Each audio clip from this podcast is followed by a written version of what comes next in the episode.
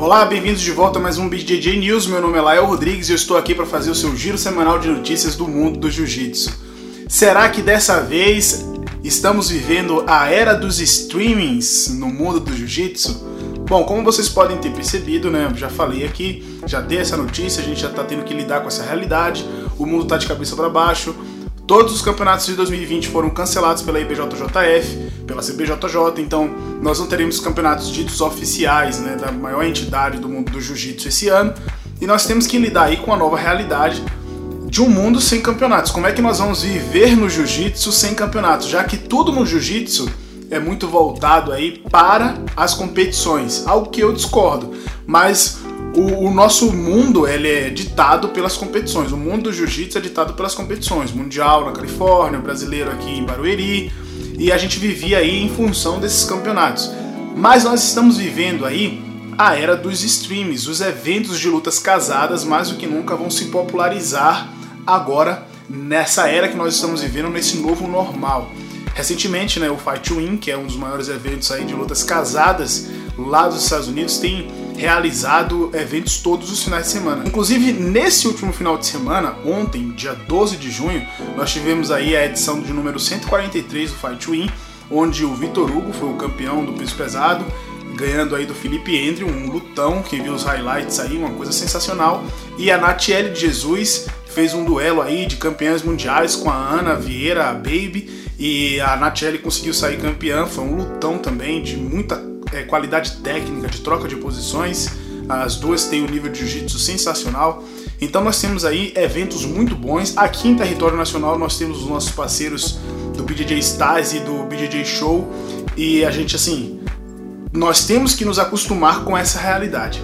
Então, não tem campeonato da IBJJF, não sei como a UAE JJF está se programando aí para os campeonatos em território nacional, em território mundial, tudo está cancelado até então. A gente não tem noção de quando a gente nem vai voltar a treinar regularmente, né? apesar de algumas pessoas ainda estarem insistindo em treinos clandestinos, mas com regularidade nas escolas, nas academias de jiu-jitsu a gente ainda não sabe.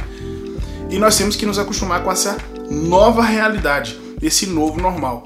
Eu acredito que seja muito positivo nós temos os eventos aí disponibilizados em streaming e que nós possamos assistir de nossas casas. Eu creio que os eventos de lutas casadas, eles são o futuro do jiu-jitsu, inclusive do jiu-jitsu profissional, para quem quer viver do jiu-jitsu, porque eles pagam os atletas para lutarem.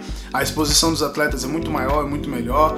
É, o BJJ Stars aqui, o FEPA sempre tem falado que o BJJ Stars, o futuro deles, o objetivo é se tornar mesmo o UFC do jiu-jitsu. Eu acredito que esse seja um caminho muito positivo e agora nós estamos com as condições favoráveis para que isso se popularize.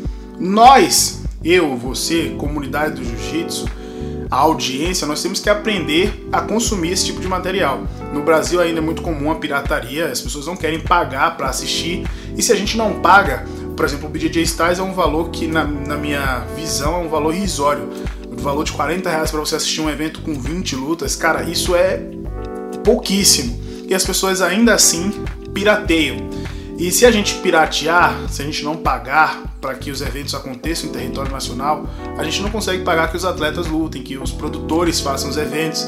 Então nós temos que começar a mudar o nosso, nossa mente, a nossa mentalidade para aprender a consumir esse tipo de conteúdo, para que isso se torne realmente popular, para que isso realmente se torne viável e que nós possamos viabilizar aqui em território nacional, aqui no Brasil, grandes eventos como o BJJ Styles. Então cabe a nós aí começarmos a nos adaptar a essa realidade. Os serviços de streaming vão se tornar cada vez mais populares, já é muito popular nos Estados Unidos, as pessoas lá sabem consumir esse tipo de mídia, pagam né, pela assinatura do Flow Grappling, que é cara pra gente, é muito caro se a gente vai converter em real para o que eles oferecem, né?